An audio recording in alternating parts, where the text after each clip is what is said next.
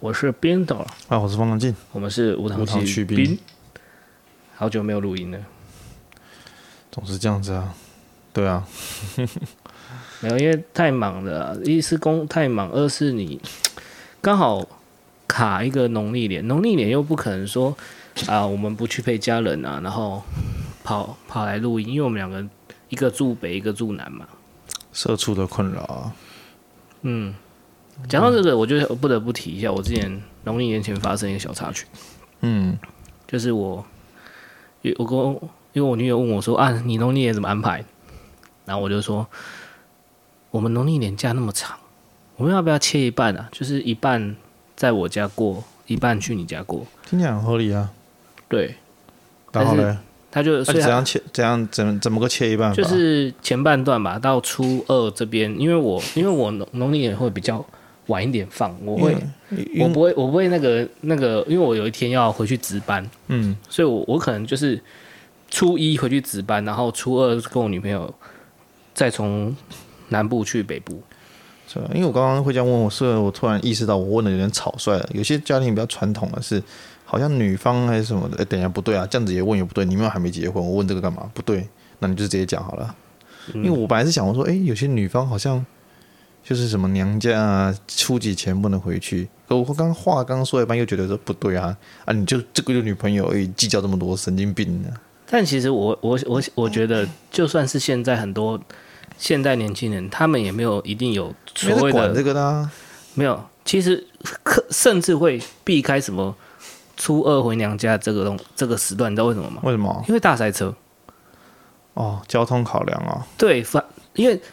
我只要有回去就好了，我不用说一定是初几在哪里，我一定要硬性说，我一定要初二在娘家吗？干嘛？全世界台湾人都在初二回娘家，你你你，我跟你讲，你在国道就跟国外讲了，你就你就怀疑自己，怀疑人生，说我为什么要在这个时候上国道？这个我也说不上来，是不是有什么习俗？因为我先做一下我家庭背景好了。讲真的，我的那个我的那个什么。父亲家，他是我们是等于说是外省第三代了。他其实就是我父亲那那边的家族是没有家系在台湾的，所以他是从从那个中国过来的啊。难难难怪我的那个协议里面反民进党，是不是这样子的原因？没有，这集我们不聊政治。前几天我学姐跟我说聊政治，听听我聊政治很无聊。这其实是每个人受众不一样了，但我们这里就是闲话家常，没关系。然后。然后我母亲那边，她的那个家系在在那个什么，在东部那一边，所以说呢，等于是说她母亲那边家系也算是从原本的大家庭独立出来的，所以也没有什么回娘家的这种很特别的习俗，所以我对这个东西是没有任何一无所知的。我我刚只是在猜啦，是不是有一种习俗，就是一定要初二回去，不然初二没道理会塞车啊。毕竟有一句话说得好嘛，存在。存在几何里，对啊，存在几何里啊。会初二会踩车，那一定是有什么动力驱使大家一定要初二回去。只是我我不知道而已，因为毕竟我家族，我父亲、父家、父亲跟母亲的家系都不是什么大，没有什么很大的联系。是哦，不过我我家族其实是一直有，也是有这样传统了，就是一定要初二回去。这种初二回娘家，对啊。我以前小时候，我就是初二跟我爸跟回回我妈那边呐、啊，所以确实是初二有一个回娘家的情况。我忘记初二初三，但是我印象中应该是初二、啊。反正反正就是，反正现在年轻人不吃这套了。对，反正现在年轻人没也没有，我是觉得没有 care，因为我自己就没什么 care 了。加上加上我加上我爷爷奶奶过世之后，基本基本上我们这个就已经没有在很很一定要在严谨的遵守这个，没有就是没有说一定要在节日的时候聚会。嗯，可能是。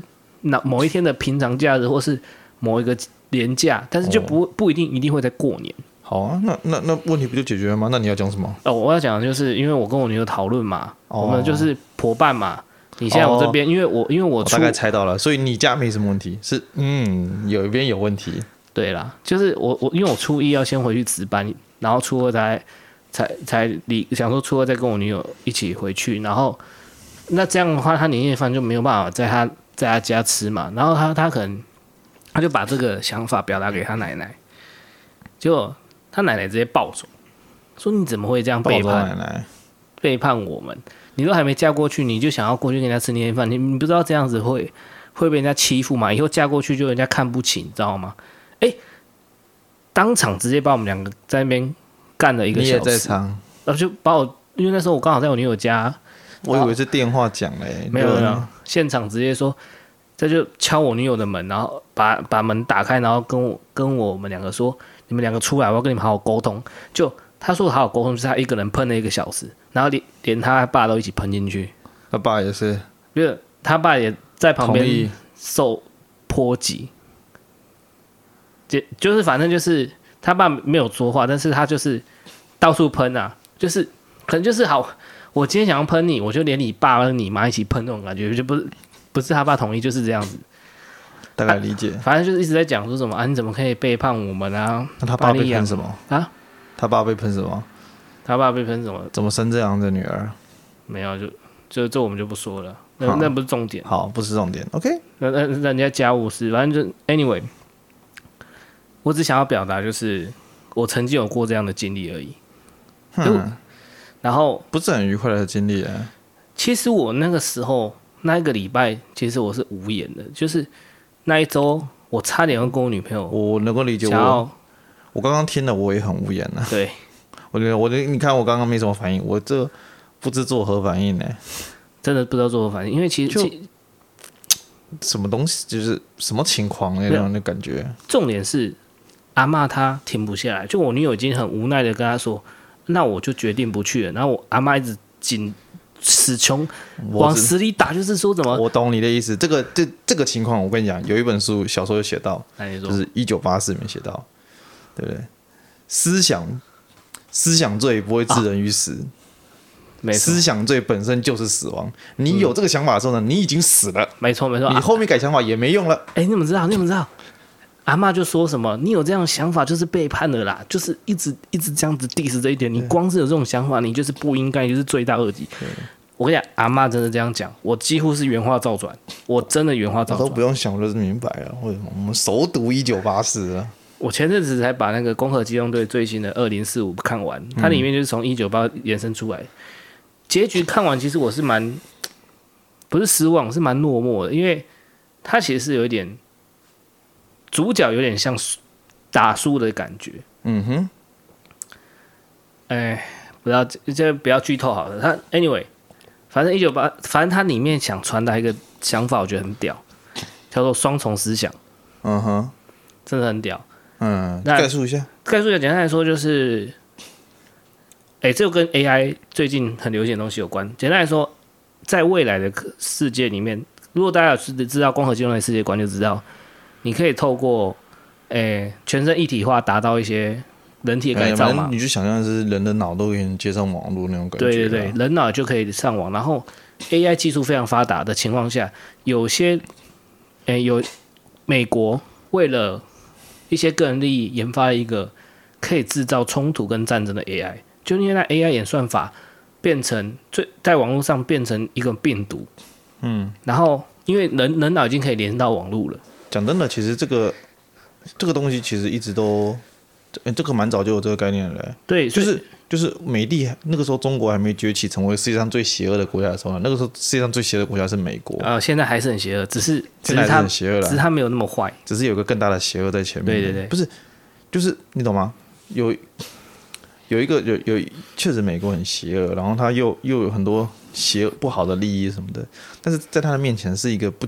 另另外一边，就最近又产生了一个不讲道理的流氓，就这种感觉啦，所以你会觉得好像有点好。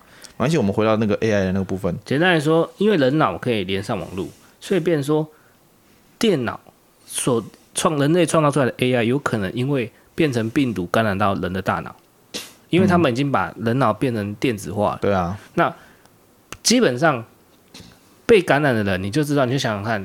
一个人从原本的运算能力变成有好几台超级电脑的运算能力，那他就有他可以上网跟有强大运算能力的的这种先天优势，去篡改了全世界人的记忆。嗯哼，那目的是想要创造一个更好的世界。听起来很夸张啊。对，但是但是他达成了，因为他让一些现实既是又不是。嗯哼，他就可以达到既要又要这种感觉，就是。反正最后主角其实，在最后一刻，从控制中醒来，嗯、发现就是很像骇客任务，他他在一个睡眠舱里面，他在母体里面，他很很像，但是他不完全是。但其实骇客任务本身就是从我记得是最初攻壳机动队取材的哦，我印象中的话，嗯、然后他醒来的时候就跑去找到那个那个，我们就称为坏蛋好了，嗯、就是篡改他记忆的人。但其实他可以在那一刻决定要不要杀他，但是这个结局没有演出来，就好像是全面启动，开放式的，他给一个开放式结局。那我要理解，因为《攻壳机动队》，你有真的有去看的时候，虽然说大家都是赞叹《攻壳机动队》对于科幻世界的想象以及他那个世界观设定，但是实际上你真的说有去看过《攻壳机动队》的人，你就会明白，他其实是怎么讲？他的科幻的是他的表现的题材，他的本质上作者的欣赏是一个哲学作品。然后他就问那一个坏人说：“诶，你做了什么？”然后他就他的回答就很悬哦。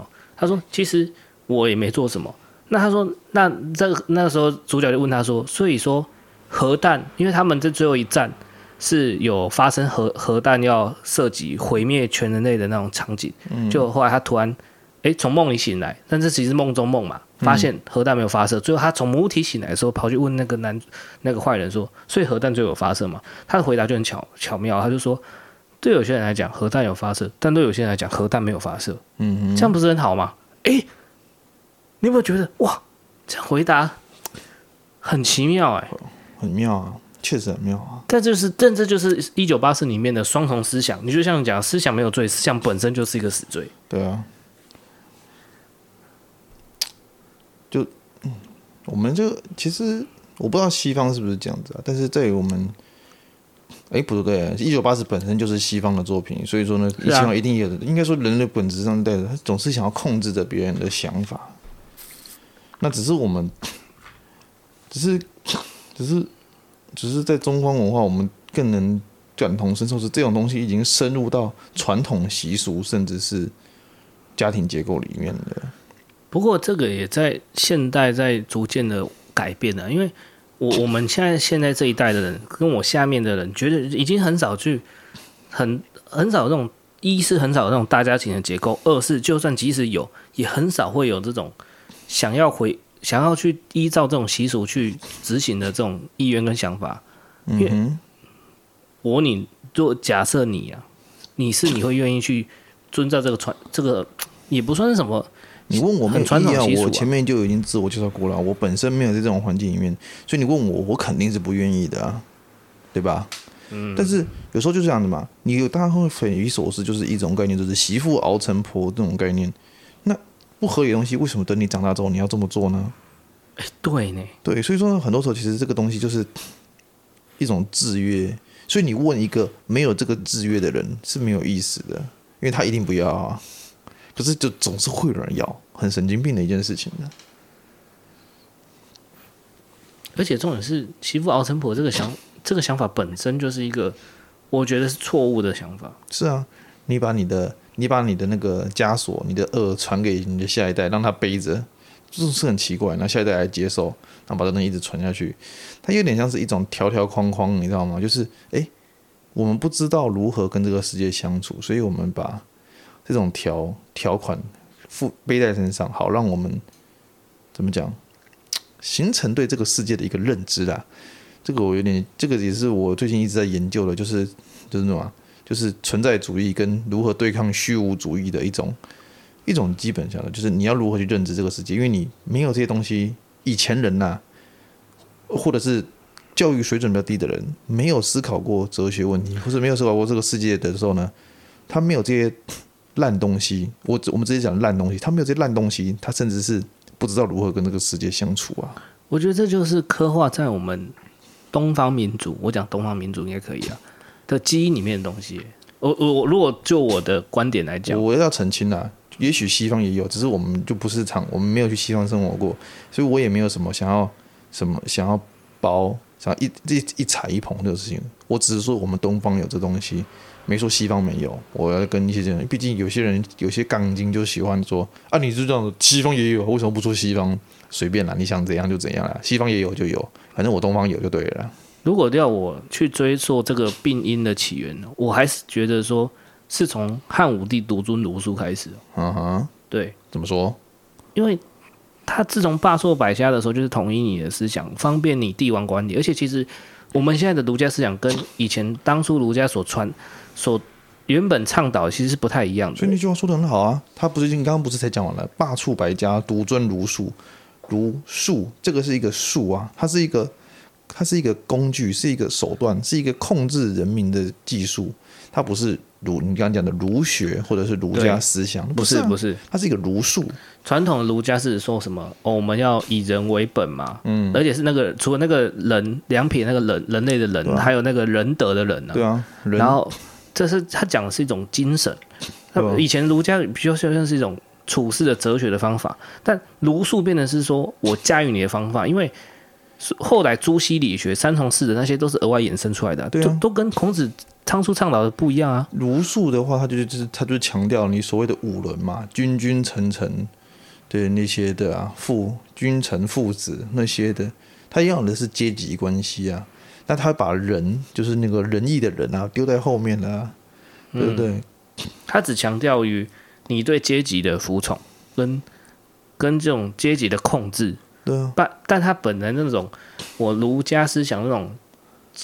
救世济人的那种想法，就是完全就摒除了，你知道吗？对啊，没错，就是变成是我我我变成说啦，就是我皇帝以下的都是我是可以收割的韭菜，就这么简单。是啊，他就是把，就有人其实就是你把孔子圣人化，同时你也把他的思想跟人民抽远了，就是说，哎。你做到人，你做到这种人民爱物的思想的时候呢，你是个圣人。一般人他就是让你让你觉得你一介草民，你做做不到这种事情，就是乖乖的听我的。到现在这种遗毒还在啊，总觉得我们我不知道亚洲人是不是啊，总觉得继承中华文化差不多这种感觉。中国也是，中国现在这个观念最深。我觉得我们台湾也有啊，总觉得要有什么人出来领导自己、统治自己。为什么？因为觉得自己没有够那个格嘛。我是这样觉得啦，我的观察啦。我我觉得，哎、我前阵子看到一个 IG 的影片，我觉得还不错。他讲的是，就是讲说东方教育跟西方教育差别。他就是拿一个西西方的一个教学一个小孩子的影片，他就是那个小朋友是拿着，哎、大概两三岁、三四岁，拿着一杯饮料嘛，果汁茶，想要去走过去倒，然后他走在路上不小心摔倒，翻倒一次，翻倒了第二次，然后翻，然后重点是他爸就是拍影片，我认识他爸他妈在旁边就是鼓励他，哦，没关系，我们再做一次。那翻倒第二次、第三次，就那小孩没有哭，那个他就很坚强，父母就旁边鼓励他。那你赶快去拿抹布把地板的果汁擦一擦，我们再来一次。他连续跌倒三次，因为他同个地方可能太滑了，他又跌倒，最后第四次终于成功了。然后他妈在旁边哦，你很不错。然后那小男孩哦，就突然转说，转头说哦，生活就是这样啊。嗯、我们常常会遇到挫折跟失败，可是如果说这种事情发生在亚洲的家庭，你只要翻倒一次，你可能就要被白眼。你第二次就是父母可能就从你的手中把那个果子抢过来，然后说你去旁边，我帮你倒，然后叫他去拿，帮他小孩子善后，然后不给他自己做，然后去反正教训他。我能够理解你这样的想法，你也认，因为你的我们的生活条件确实是这样子，父母是这样对我。但是我有件事我要提醒啊，这种影片有时候会有夸大的嫌疑啦。对啦，你因为我现在很多欧美正能量影片，我也觉得很假。比如说什么，我在旁边装流浪汉啊，然后然后跟人家乞讨，然后就你看你会不会给我钱？那如果你给我钱，我不但我不但把钱退还给你，我还多给你多少钱？那我那我不就不看。就是你也不知道那个，就是你刚刚讲，像你刚刚那影片，你也不知道制片人是到底是到底是谁，搞不好其实是一个有可能是两种，一种是崇洋媚外的亚洲人，另外一种就是反正怎么样都不会是美。欧美人自己做这种片，他不会做这种这种片呢、另外一个就是，他可能是一个怎么讲，故意想要吸引流，因为他知道亚洲人爱看这种片嘛，做的。所以这种东西我会存打一个问号，因为我不是。当然啦，很多去欧洲生活的人，他讲的确实是这样子。但是即便如此啦，好，不管不管这个影片的真伪，但是我会觉得说，这样的教育模式跟我们的教育模式是存在的。哎，我会觉得说他们那样影片里面所想要传达的这样比较好，因为你看我们很常就是这样啊。我们你第一个以前到现在亲子关系给你的总是一个阶级关系的感觉，而不是朋友关系。嗯，其实到现在我们两个都已经简单来说，就是我就算不用不需要引用西方的那些来当对照组了，我也能够感觉得到，我们跟父母的关系是阶级关系。对，而且而且你你可以可以，我相信你自己这阵子这几年也有感受到，你的家人有时候也会雷你，而且是你的长辈，对我也是嘛。但当你跳出来帮擦屁股的时候，他们还是一副就是。哎、欸，我就我就是你爸这种感觉。这我没有啦，我家没有这种情况啦。但是，我确实是有看过这种的事情啦。对啊，就是等于是说，我爸不会这样对我。好，那讲回我女朋友的阿妈，嗯，其实我觉得根本上就是他觉得说，他孙女是他养养大的，他有权。控制他过年应该要跟他在一起，但其实我觉得，你如果有，你如果觉得说他来跟我，我觉得这个是这个儒学儒术这个东西很巧妙的东西。其实你的就是你深究的这个心语，他其实是他并没有觉得他可以控制他的孙女，但他就是在做啊，对，他在做，但是这就是为什么这个东西这么巧妙，因为他会觉得这是一种天道。我不是我控制你，是你本来就应该遵守这个规矩，对对对对对对对，不对？所以他不会有自己在控制别人的这种没错没错罪恶感跟愧疚感，他不会，因为他说这个本来就应该做的天道，没错没错没错没错，这是儒术最巧妙的地方。这这个东西不是不是不是不是天道，他把它包装成孝，就那个时候就他讲了嘛，百善孝为先嘛，嗯，所以说我们才会有我们我们才从才有很多这种。恐龙家长，然后对不对？所以，所以说你刚刚讲的，他祖父母，他祖母想要控制他。我讲，你这跟他讲说，你不要控制我。祖母会说，我才没有要控制你。为什么很多家长说我没有要控制你？对不对？我是这样。你先不要激动，你说麦克风都打掉了，嗯、把它敲一下，敲一下。差一点，差一点。我没有。这为什么家长说我们要控制你？他们真的不觉得自己在控制别人，他们觉得也是应该要做的事情。对。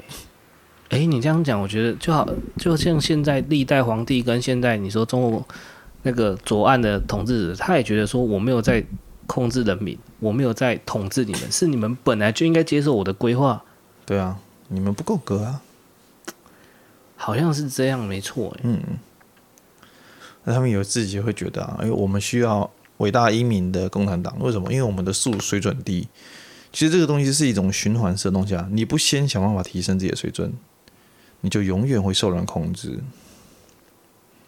这样讲，这样讲，我觉得有一部分认同，是因为我我我前阵听到另外的说法是说，有些人真的是活该当韭菜，就是因为他不去跳脱自己去跳过那个框架。但是这这有我觉得有一部分不认同，是因为我又觉得他可能真的没办法跳脱，是因为他根本就没有意识到他自己是韭菜，你知道吗？所以我也才说，为因为。这个我觉得，这个我也这个问题我也想过了。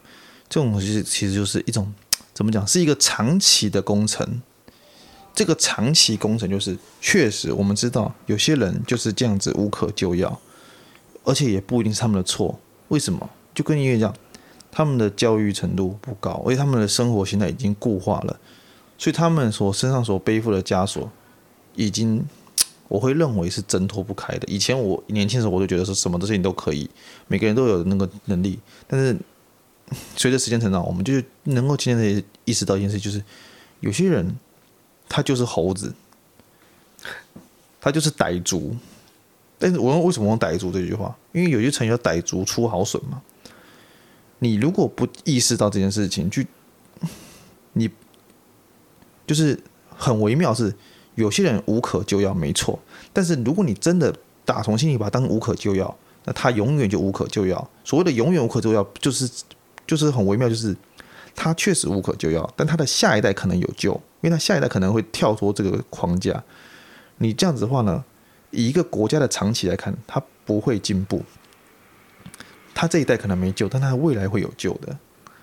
你如果直接把这些人当成没救，他的下一代也会觉得我应该接受统治，没救。好损也会出傣族啊，就是我觉得那是几率问题。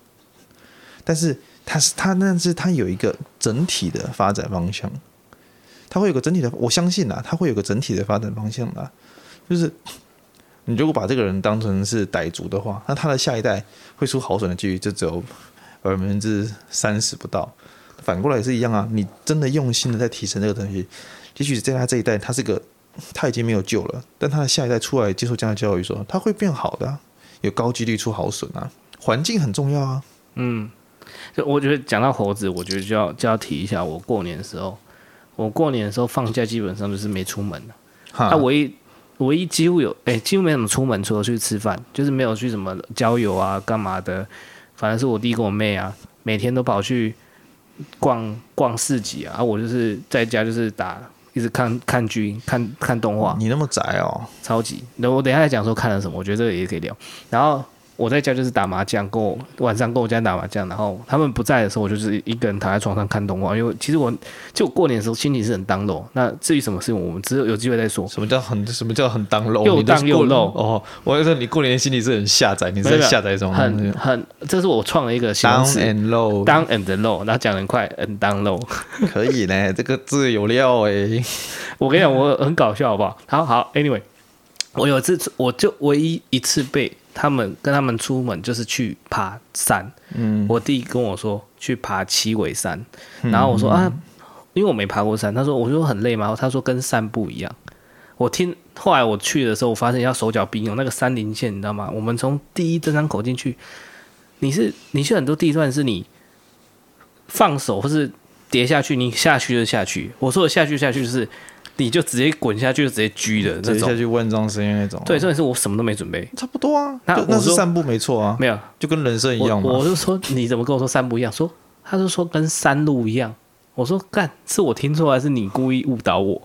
然后 anyway，我我我们在爬山的时候，他都一直跟我讲猴子的故事。哎，简单来说，他他女友的学姐，他女友是护理师啊，学姐就是、啊、就是可能比较资深一点的护理师。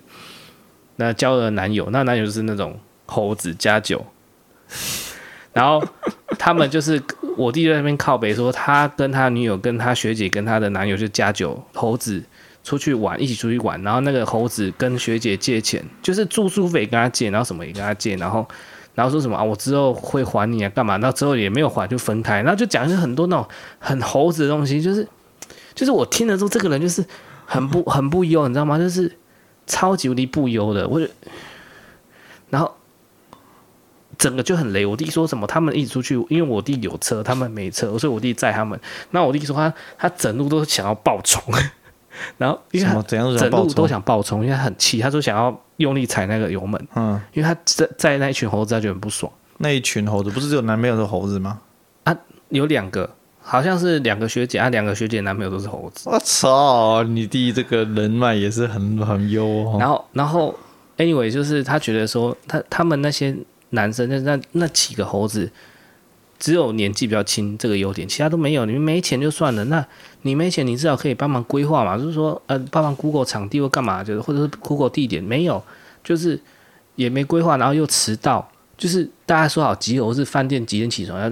要拿要在 lobby 集合，那没有，那吃到就算了，然后还一直累，就是造成大家行程 delay 干嘛的？不这样子，我觉得很合理啊。为什么？因为定好时间，严格执行，然后那那个这样子，男生很无趣啊，就是要随性啊，嗨起来的时候就嗨嘛，然后想打炮就打嘛。然后那然后那个什么学姐又一天到晚跟他女友抱怨跟那些猴子的相处，就是就讲说他们怎样怎样怎样。然后重点是他学姐又爱跟这种人在一起，哎。已经换第二任了，又是一个猴子。然后我在那边听，比较年轻的猴子。我在那边听，然后我就想到前前阵子你我哎，是你传给我还是我传给你什么？那个访问国中生，你会跟八加九交往吗？我传给你。叫什么？哎，你传给我对不对？对对对。看那个真的是狗干好笑。可是我加九会把钱花在我身上，潮男只会把钱花在自己身上。没有，他是问他说：“请问如果是加九跟潮男，你要选哪一个？”他说：“加九啊。”他说：“为什么？因为加九会把钱花在我身上，但是潮男只会。”只会把钱花在自己身上。对啊，可这个案例跟你刚刚讲的不一样。你刚刚讲那个加九，他把人家钱吸走了，啊，所以说也没有啊。我跟你讲，加九之所以是加九，就是干。我觉得加九之所以加九，就是因为他有那种懂吗？独特的雄性魅力。你要说雄性魅力吗？可是我也感受不到啊。那是你从你的角度来看啊，就跟就跟我们后面。我们以前不是也常在健身？就后面我们发现一件事情嘛，你去健身不会吸引到女生。我知道，健身越健越大，你不会吸引到女生，你只会吸引到男生呢。但是那些也不一定是 gay。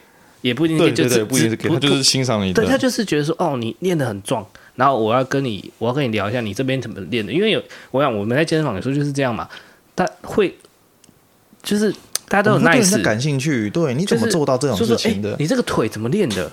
你可不可以教我？怎么练的这么大、这么漂亮、形状这么好？对，或者是说，或者说你你的你的套餐就是你健身的套餐，到底是怎么去安排你的训练的课程？对啊，对啊。但但是女生就不会 fucking care，就是哎呀恶心。对对对对对对对对，对。就是我是说，就是就是变成这样子啊！你你你在你的角度来看，你觉得这个没有雄性魅力？哎，那跟那不是，可是你不是他客群。可是我跟你讲，我弟说那个猴子超级瘦，你有看到就是那种加九猴子那种瘦到皮高不皮高，我真的很丑，我就觉得很丑。就跟你讲，这个东西是虚的，你雄性魅力跟你肌肉大小无关。你懂吗？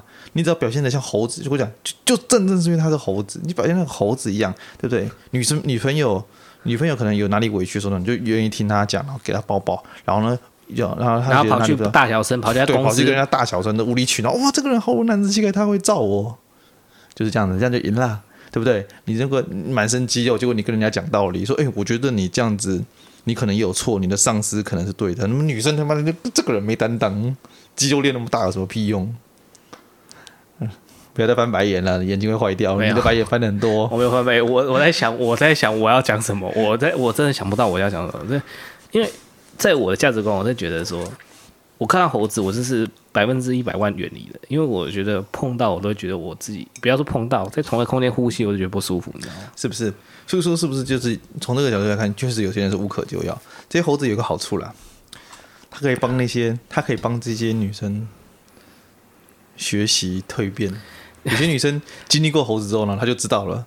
我知道，找男人要找有钱的。所以，所以，所以他们就他们有一个另另外一个称号叫“单亲妈妈制造机”。现在不可以这样讲了。不是，重点是你给我看那个影片，他不是在讲说，那你不怕变单亲妈妈吗？他说对，会耶，会耶。靠腰，那你还选猴子干嘛？不是，你自己都知道，你自己你自己的逻辑判断也知道，说这个人。虽然给你感觉好像很有雄性面，但他其实你跟他在一起是不会长远下来是不会有安全感的。嗯，因为你知道他可能说变就变。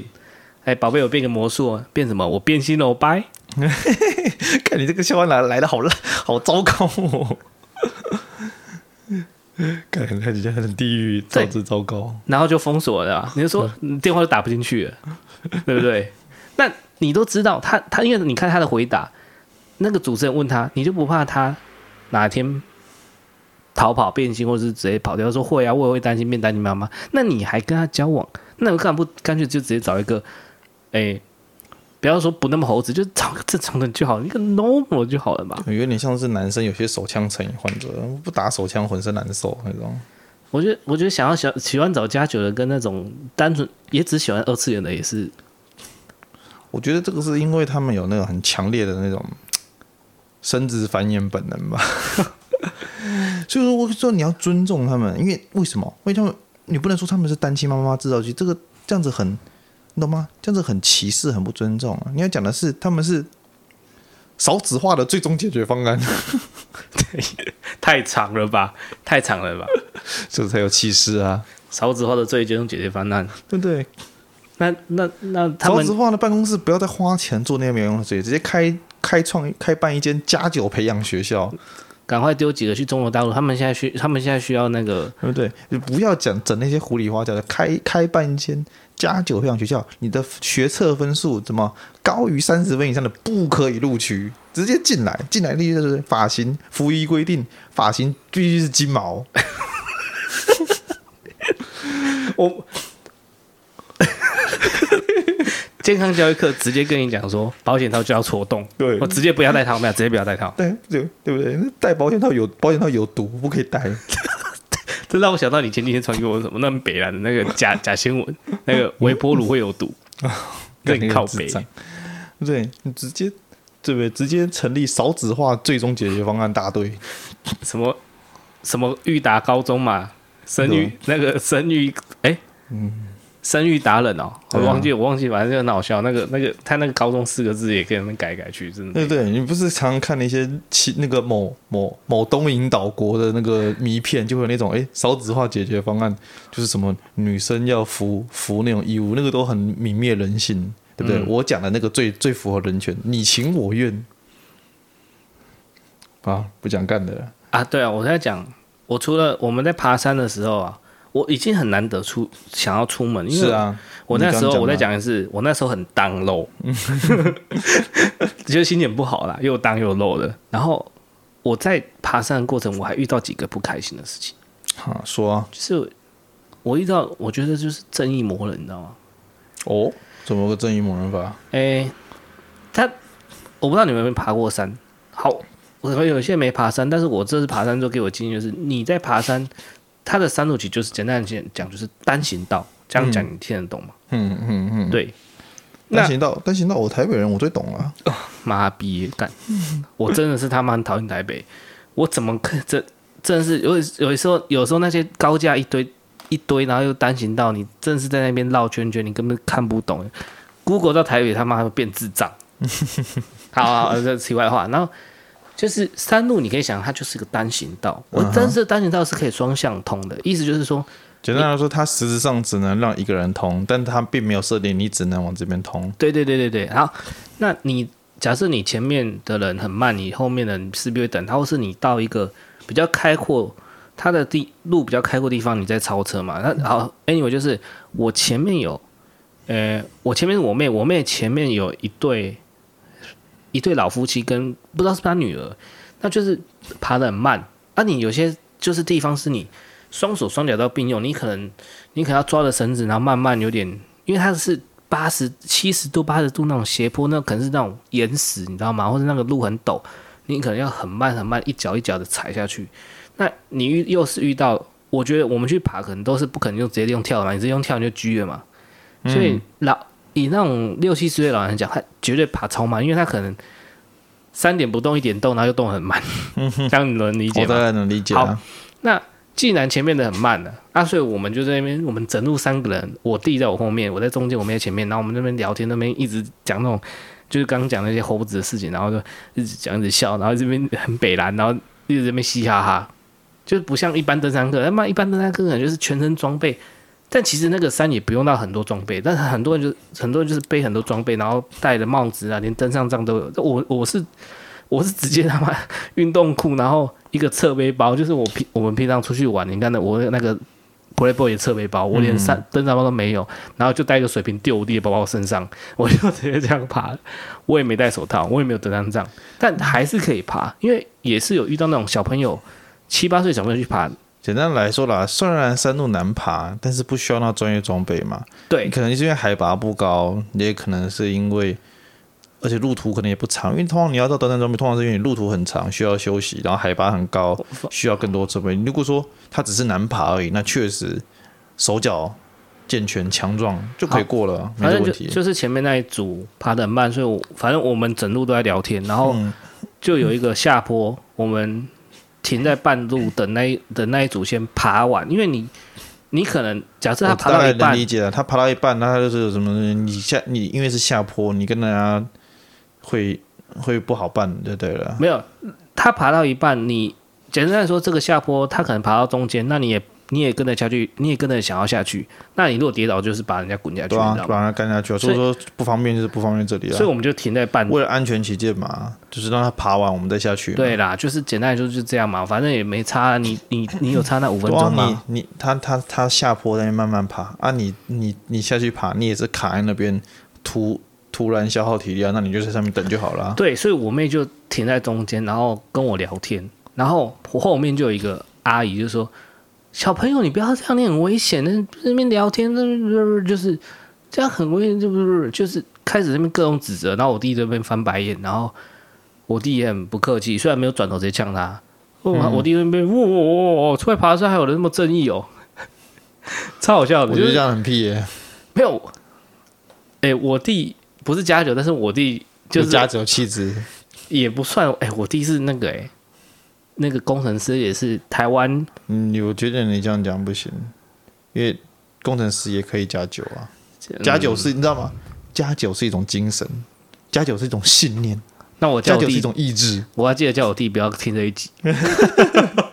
没有啦，他不是加酒，他就是他就是觉得说那种的很北烂。不过我弟年轻的时候是有点，就是国中的时候是有点有点冲动，他他是个性比较冲动的，那他不是加酒。对，好，Anyway，我要讲的是，我出来爬山还遇到这种正义魔人。然后这是第一个，第一我也觉得那个阿言北了。然后啊，其实也可以啦，因为你你用这种隐晦的方式，又不又不对着他讲，避免吵起来，也不是不行的。因为我因为如果你真的跟人家反驳回去，当面来反驳，跟他吵起来，也是，是也是挺白痴的一件事情的。我想要表达是很北然的一点，就在于什么？那个地方就是你没得超车，所以我们才会停在那里。你在那边跟他说你不要聊天，不要停下来，那影响后面人，这根本是北汽的事情，因为。我你也没办法跳跃我们，跳过我们，跟跳过前面那一对，你就算跳过我们，你还是要等前面那对老夫妻啊。你们为什么不理性点，让他跳过就好了？亲亲亲，你去追。所以说，我们我们到我们越过那下坡之后，我们就直接让路让他过了，然后就瞪着他看他，然后他觉得他也就一副，就是他就一副应该的，他们他就一副哼，我要做我要超车，然后这种感觉，到连超两组，把前面那组也超了，不是。你要超车我没意见，但是那一个下坡你就是没得超的嘛？那你在那边嘴什么？我就不懂啊。好，呃，第一是这第一个，然后第二个是，我已经爬到山林间那种都是那种岩石的地方。啊，好，原来不止一组啊。呃，第二个是一个男的，然后我就爬爬，因为我比我我轻装，我没背东西，我弟跟我没背东西，嗯、然后我就先上去，然后站在那种山这种大石头上面，然后。停下来，然后拍照。拍完照之后，我就在那边就自拍，坐坐在那边自拍。那其实那边的路就是可以两个人通过，但是也可以一人。哎，这样讲，反正我坐在那边休息，顺便自拍，然后等我弟跟我妹。然后就有一个大叔这样子，他就走到我面前，因为我坐在石头上，他但他可以跳过我，很强壮。没有没有没有很强壮，就是他可以绕过我，或者是他可以跟我说借过。但他不是，他讲句话，哎、欸，先生，这是人走的路呢。嗯，然后，所以我是乐色。嗯，没有啊，你是猴子。猴你妹啊！没有，我后来跟我弟那边 complain，我弟就说啊，人家在骂你乐色。也许你你可以，你也可以体谅他，也许他真的遇到很多那种悲戚啊。不是，我会觉得说，今天我就是。累了，然后在那个半中半路中间先休息一下。如果你要超车，你是不是直接说哦，不好意思，借过就好？我想很多组都很棒，很多人就是要超车哦，不好意思，借过，甚至还会说哦，新年快乐。从对面来的可能，因为我们他虽然是只能一人通过，但是会会有人下山的嘛，所以你会有人上，我是上山的，所以会有人跟我是对象来，他是看到可能就。我让他，或是他让我，然后他他会主动说：“哦，新年快乐！”因为那时候过年嘛。但是你要么就直接讲借过，你讲那种话是干嘛？诶，这人走路，你在这边干嘛？你是乐色啊。对不起，你知道有一百个乐色从从山上滚下山，有四个乐色被救了钱都是谁救的吗？嗯，你不要我讲，我不想讲后面的，因为就是你，你呀、啊，因为你就是个乐色，干烂梗。好吧，那出去登山遇到正义某人，确实是让人不爽啊。这我觉得这就没什么好，没什么好不礼貌的啊。我我问你嘛，你你既然都要，你既然要操作是要过去，你就讲借过就好。你喷那一堆有什么意义吗？表示你很棒，你很厉害，你很会爬山。嗯，我觉得他这样做很有意义啊。为什么？你知道为什么吗？哎，你说。那喷完你之后呢？看着你被他喷完之后呢，不甘心的表情让他过，他很爽啊。是为什么？因为你息事宁人啊，你应该喷回去啊！你说关你屁事。好，下次没有，我会我直接跟我弟说，不要约我爬山。你这个就是你这个叫什么？你知道吗？那什么？这个叫最终解决方案。对，我就说我以后只爬一种山，叫枕头山。这边所谓的最终解决方案，不是指翻译农的意思，通常都是指。我忘记是在哪里看到的这种，好像是在日文的日本还是反正这种什么最终叉叉叉，通常都是意思就是 the best，直接一劳永逸解决所有的问题。对啊，就就好比一个公司体制崩坏了，那里面的里面的人有理想抱负的人，没办法伸展他的理想跟抱负。那在在里面的高阶的主管又是腐败到不行。那请问你要继续留在这个呃坑爹没有加班费又薪水又没有说很高的公司，还是你就离开这个环境呢？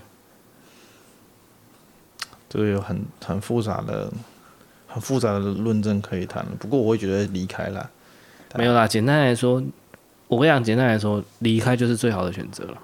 用脚投票嘛？对啊，没有，我们就常讲，你不要看他说什么，你看他做什么。很多人就是时间到我就离开，或者是我就提早离开，不就是这样吗？嗯，真的是不用。很多时候就是这也是年纪大的一个好处跟坏处啦。你有时候懒得讲。那么多了，你对你也你也不想解释啊？我我我你你说我为他喷回去，但是我我干嘛喷回去？我就不要跟他碰到就好了。是啊，或确实是这样子的啊。因为因为你其实我们长大之后，你就仔细想，就跟我刚刚讲的嘛，你傣族出好选这个问题嘛，啊，你是要把人家都当傣族嘛？虽然他们确实是傣族，但是你把当人家当傣族话，你只能获得一时之间的快乐，就是这样子。很多时候问题是很长远、很深远的。只是人做一个个体，你没办法，有时候没办法兼顾那么多事情。对，确实你说的没错，就是你跟他一时间喷回去或什么的，那有时候这只是获得短期的好处。那你其实你应该做的就是最好的话，就是直接选择最终解决方案，就不要去跟人家搞这个。对啊，就就跟就跟我弟一直跟他说，他女友的学姐一天到晚跟他抱怨说，这个猴子做了哪些很。让他很不齿的事情，就是让他无法理解说为什么他要做这种这么猴模猴样的事情。那你的解决方法是你继续跟他纠缠，还是你就直接远离猴群？我问你，你都已经知道猴群会带给你伤害了。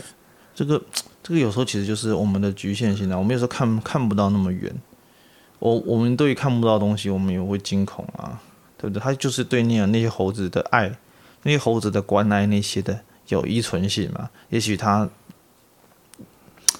他他这也不好，那也不好，对不对？这也短处，那也短处，但是有长处嘛？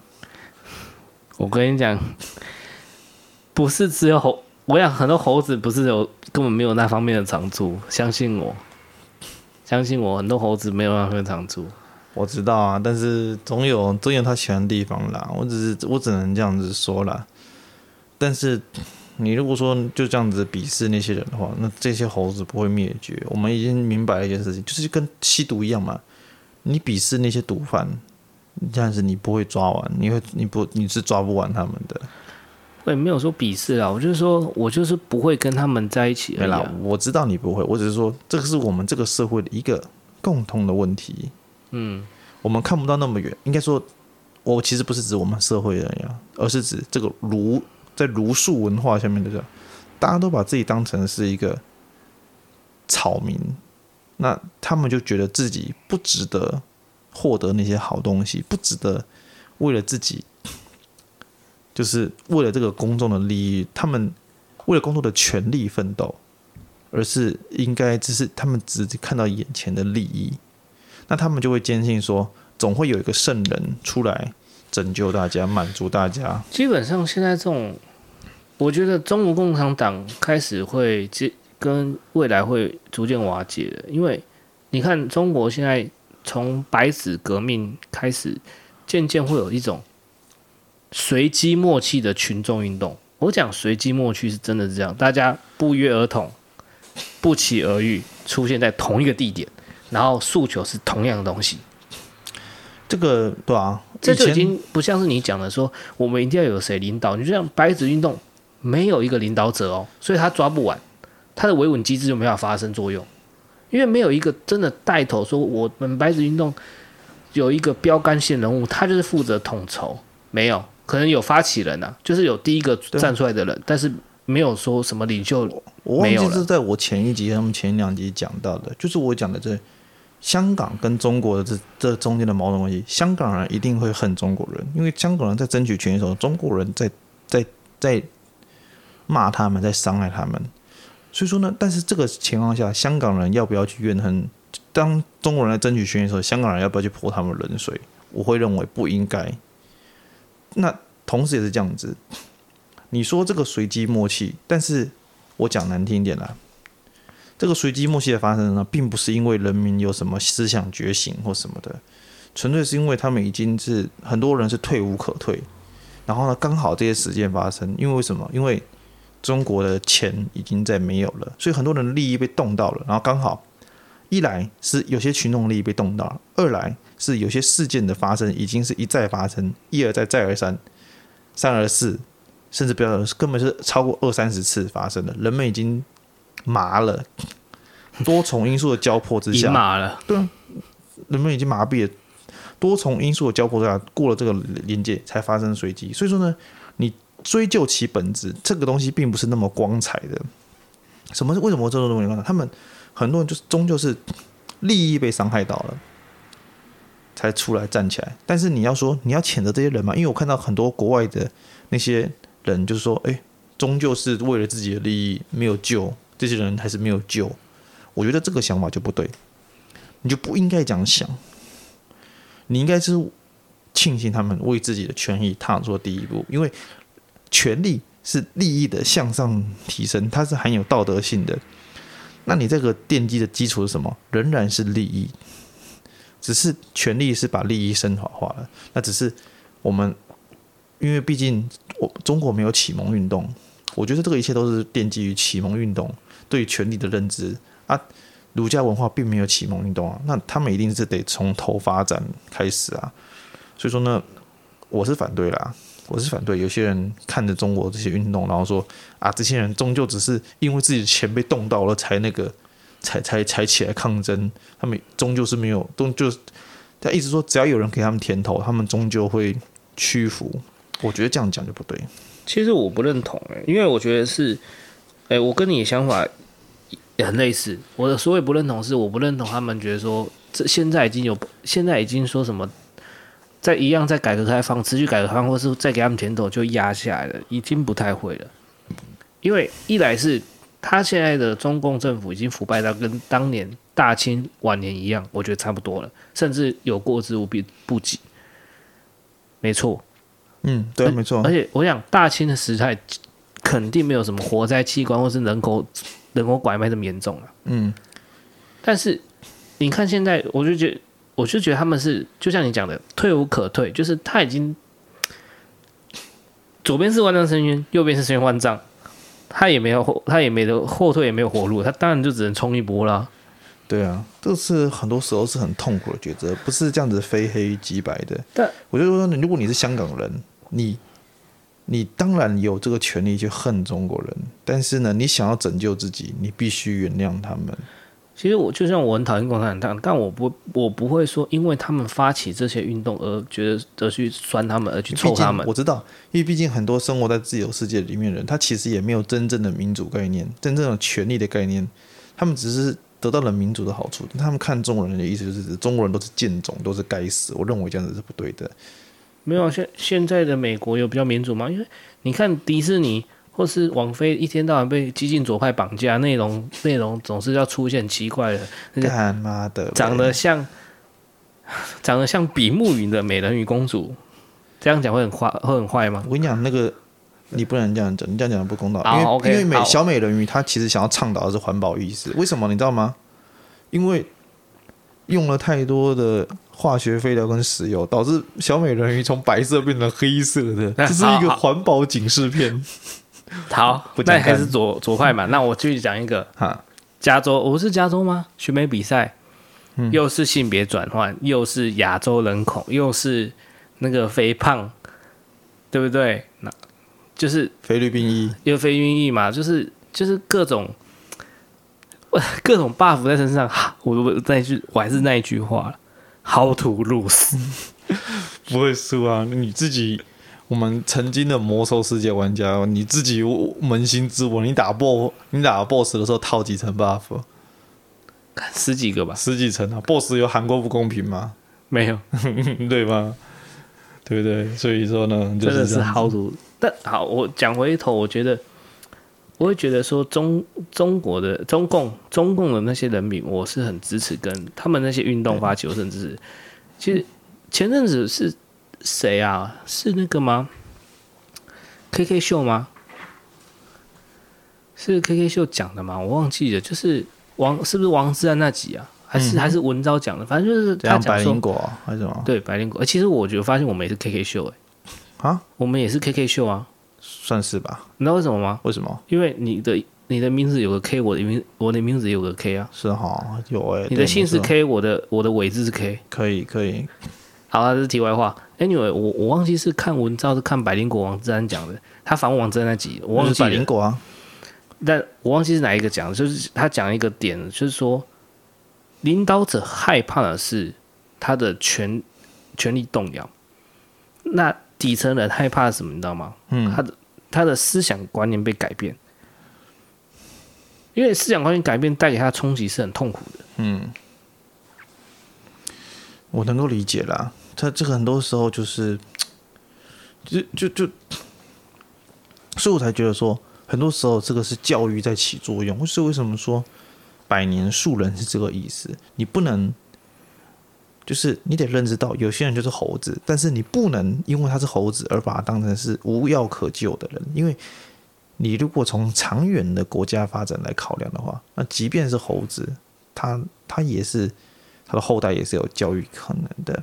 你不发起这样子的运动，你不倡导这样子，而且你不把这个精神用你一生去贯彻的话。你无法感染任何人，我会这样觉得啦。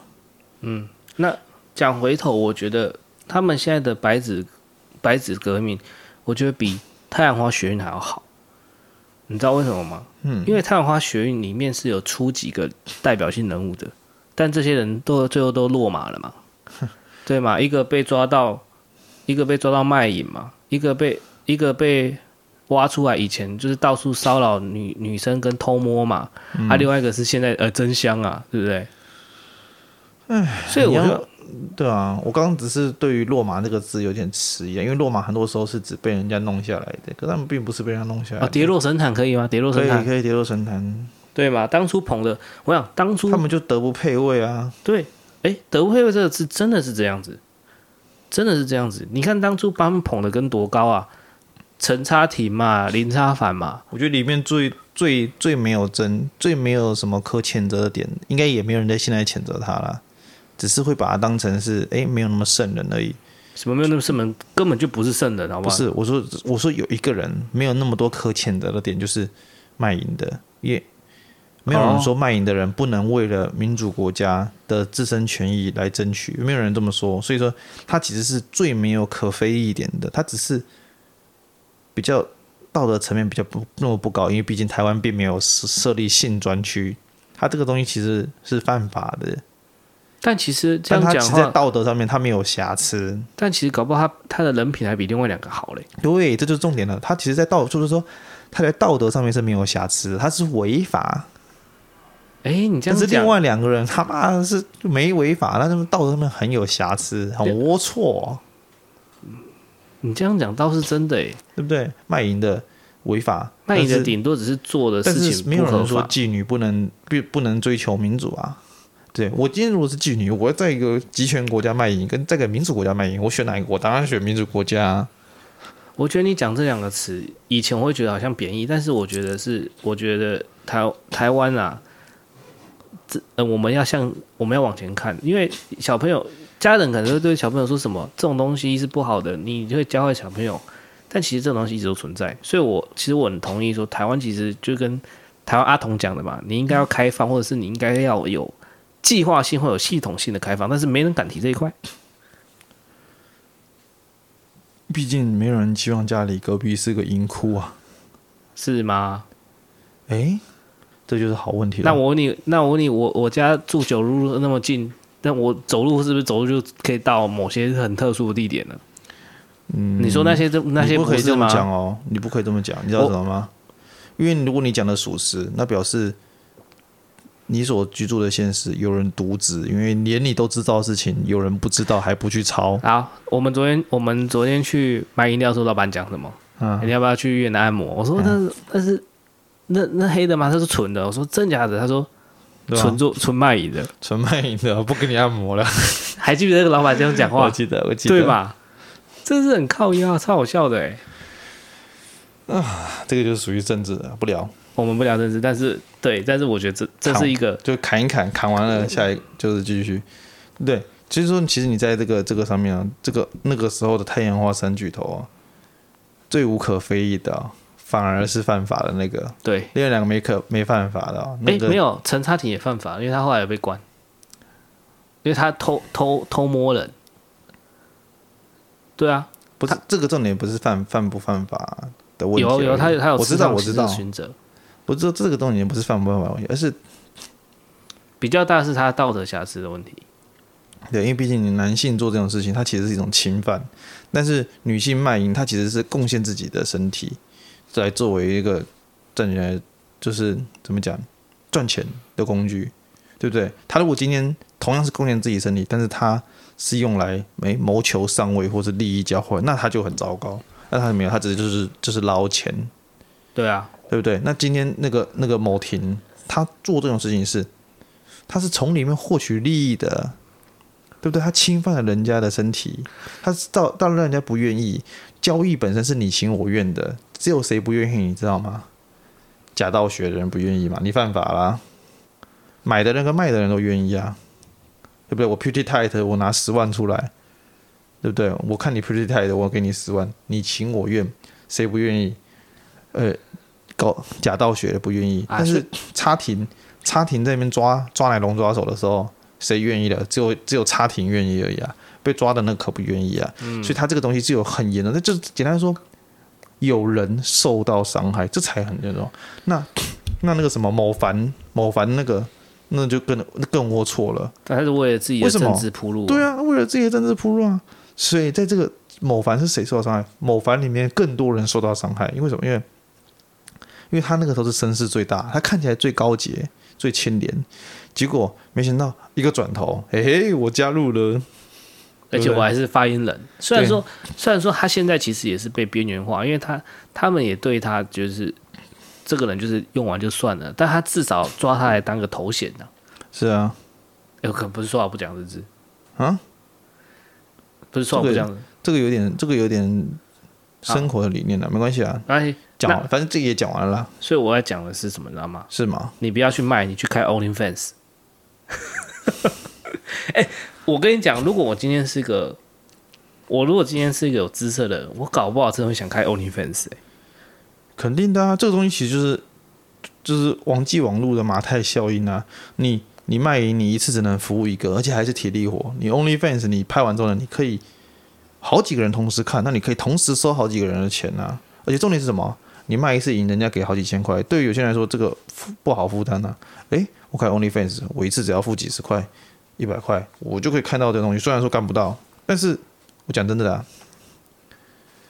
精神上获得满足，其实效益是一样的啊。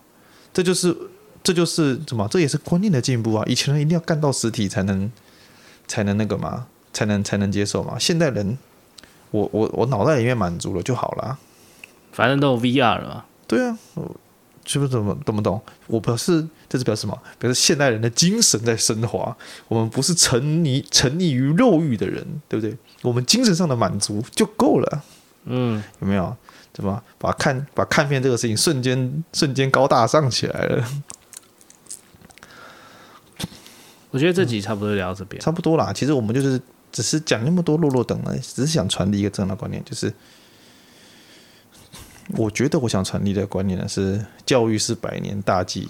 我们已经渐渐在忘记这件事情，因为大家都太，我觉得大家郁闷太久了，在这个时代里面，大家郁闷太久，所以每个人都向往着快意恩仇的事的事情。我今天我对谁不高兴，我就要打倒谁。我觉得大家应该要多多去看萧煌奇脸书，因为他过年期间去赏花，然后我觉得是个正能量的事情。赏什么花了吗？他不是瞎子吗？你怎么可以这样？这是很正能量的事情嘞。是啊，好，我是边的，我是方进，我是无糖去冰。